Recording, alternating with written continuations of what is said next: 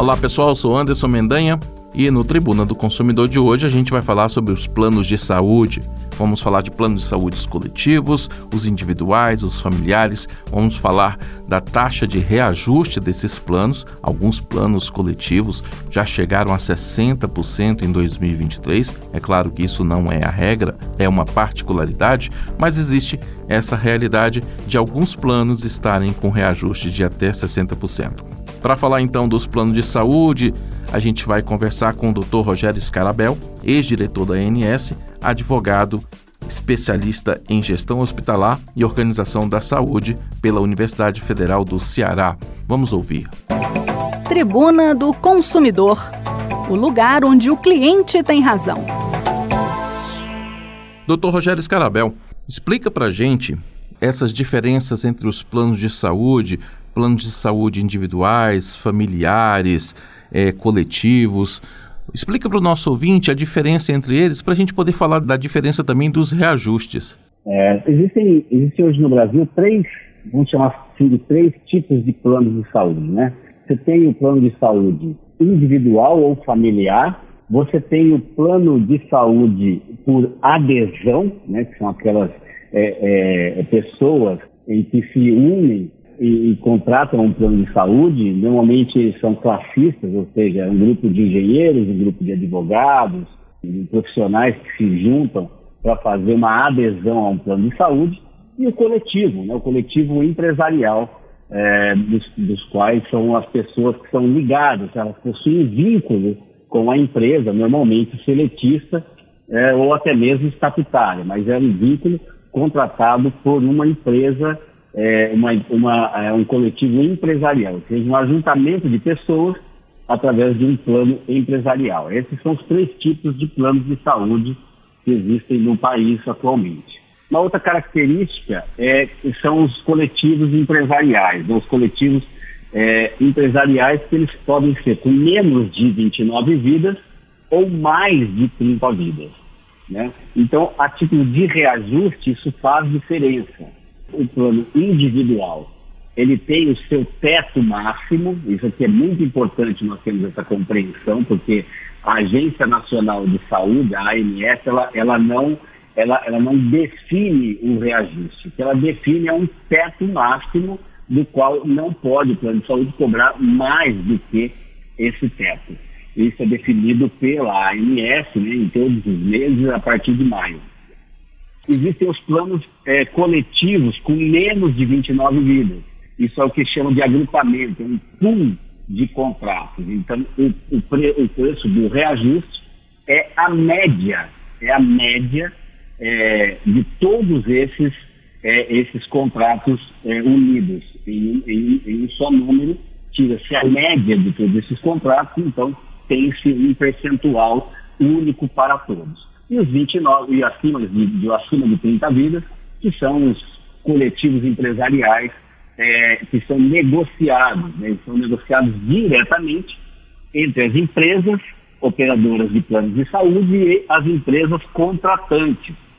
É claro que precisa ficar claro que a agência regula e a agência também fiscaliza a regra que foi pactuada entre as empresas. Então, lá no contrato, obrigatoriamente, precisa ter uma forma de como é que vai ser calculado é, esse reajuste. Normalmente, ele tem lá uma parte que é sinistralidade, ou seja, uma parte do gasto, né? o gasto que, que teve é, desse plano de saúde e também um percentual né, da mesma forma que é feito o, o, o reajuste individual. Né? Também uma parte de sinistralidade, que é a variação de despesa ano contra ano, e uma parte do IPCA, no caso dos individuais. Os planos de saúde individuais ou familiares são minorias no Brasil, a grande maioria são desses planos coletivos. E aí a gente tem a informação de que quase um reajuste de quase 60% já em 2023. Quem tem um plano coletivo, o que, que ele faz quando vê um reajuste tão alto assim? É, também é importante a gente esclarecer, porque assim, como o reajuste, como eu disse, ele tem, ele tem uma parte que é baseado na sinistralidade, então uma carteira menor ou uma carteira que teve muita utilização, ele acaba tendo um reajuste maior. tá? Mas a média do reajuste não é de 60%. Ah, entendi. Tá? Uhum. Uma carteira pode ser que tenha 60% por uma circunstância do contrato, mas isso não é a regra da média que se vê é, no, é, nos contratos coletivos. Tá? Ao contrário, a média dos contratos coletivos ela vem caindo ano a ano e, e, e ela sempre está muito próxima do reajuste é, individual. Tá? Então, é, é, essa, essa, posso chamar de uma disparidade, né, 60%, uhum. contra, por exemplo, 10 a 15% do individual, é, realmente ele é, muito, ele é muito mais alto, mas isso não é uma regra, isso é uma particularidade de determinado contrato. E o que fazer se a pessoa estiver dentro dessa particularidade? com um reajuste tão grande, é fácil mudar de plano de saúde? É fácil mudar de plano de saúde. A agência, é, desde 2019, né, junho de 2019, autoriza a portabilidade da carteira, ou seja, a portabilidade é, do, do, é, do, do, contratante para outros planos.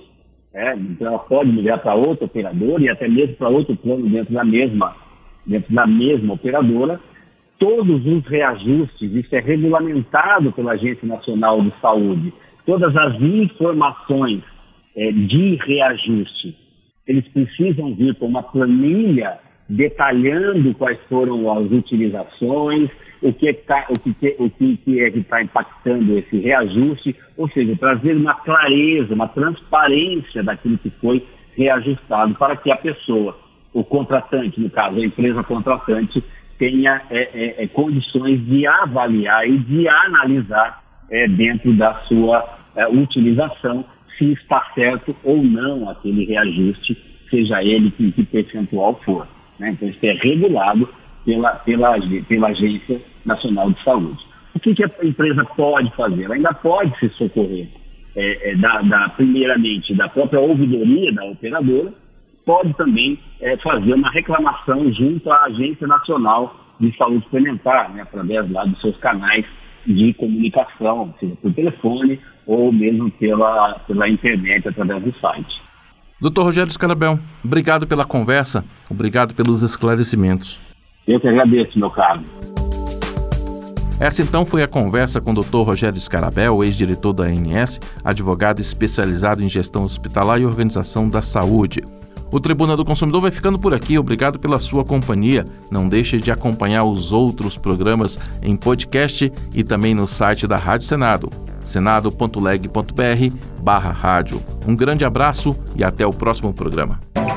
Tribuna do Consumidor, o lugar onde o cliente tem razão.